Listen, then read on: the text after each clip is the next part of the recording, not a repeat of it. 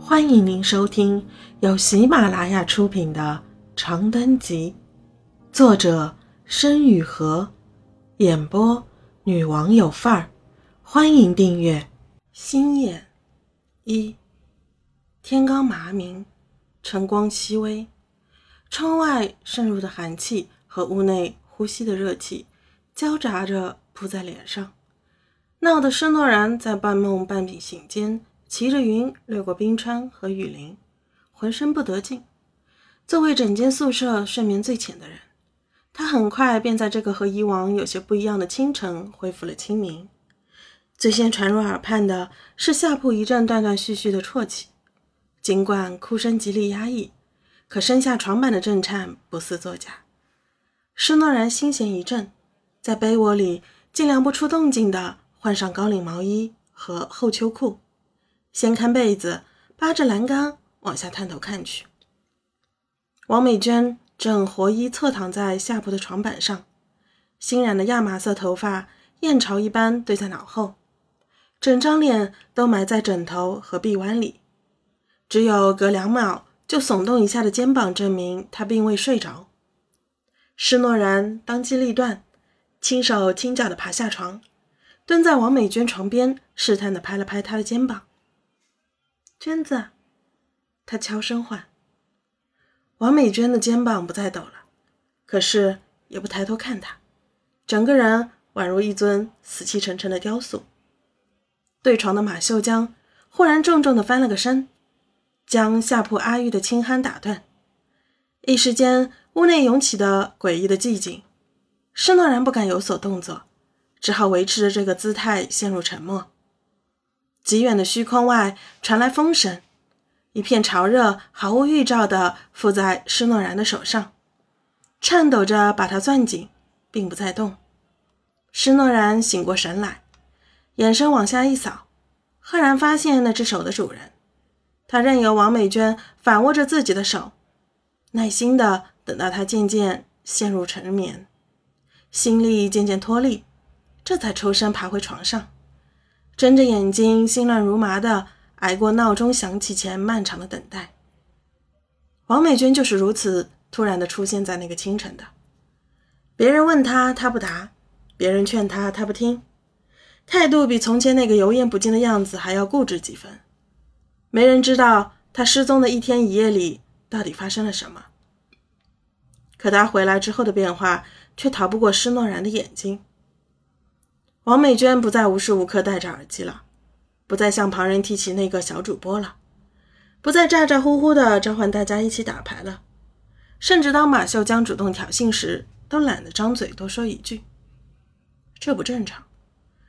尽管施诺然正为找下一份工的事焦虑的整个人愁云惨淡、面如菜色，可还是抽空把王美娟拉到院子里，无论如何也要和她谈一谈。干什么？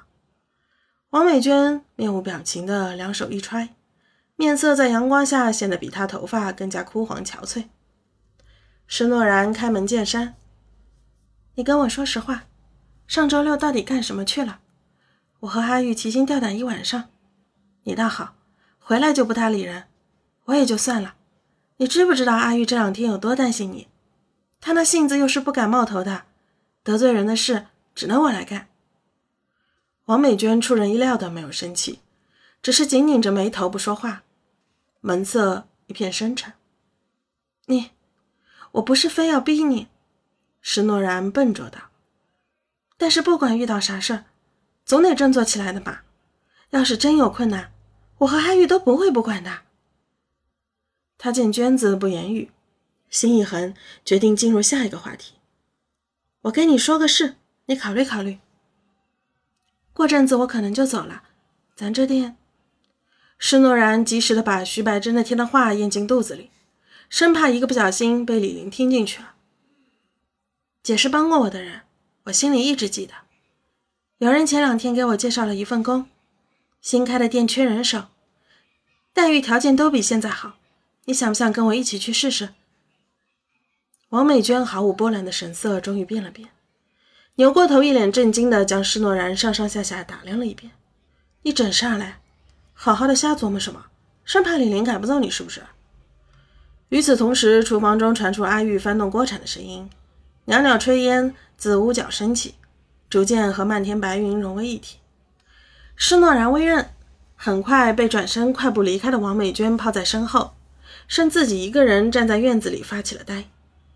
马秀江他不敢硬劝，阿玉看似好说话，实则顽固的像棵老树根，在无法说出真实情况的原因，就连娟子都不乐意听自己解释两句。那就算了。施诺然揉揉眼，在院里那棵枯树下的棋盘前坐了下来。他信徐白志无论如何安排都不会牵动无辜，自己该做的也做了，又不是菩萨下凡，实在没法普度众生。冬天晌午的阳光温温淡淡的透过老树的枝桠，淋在伏案石桌上的少女身上。施诺然顺着棋盘冰凉的刻痕轻抚一遍，刚合上眼，就想起一张真诚温暖的面孔。三天前，他正在院子里把周末洗过的毛巾。往晾衣绳上挂。美容院里的毛巾都是统一式样，粉底白边的滑稽审美，叫人只看一眼就感到辣眼。施诺然一边小声哼歌，一边弯腰从盆里捞出一条丑陋无比的湿毛巾。护纹晾衣绳对面传来一阵轻快的声音：“右边夹子要松了。”听众朋友，本集已播讲完毕，请订阅专辑，下集精彩继续。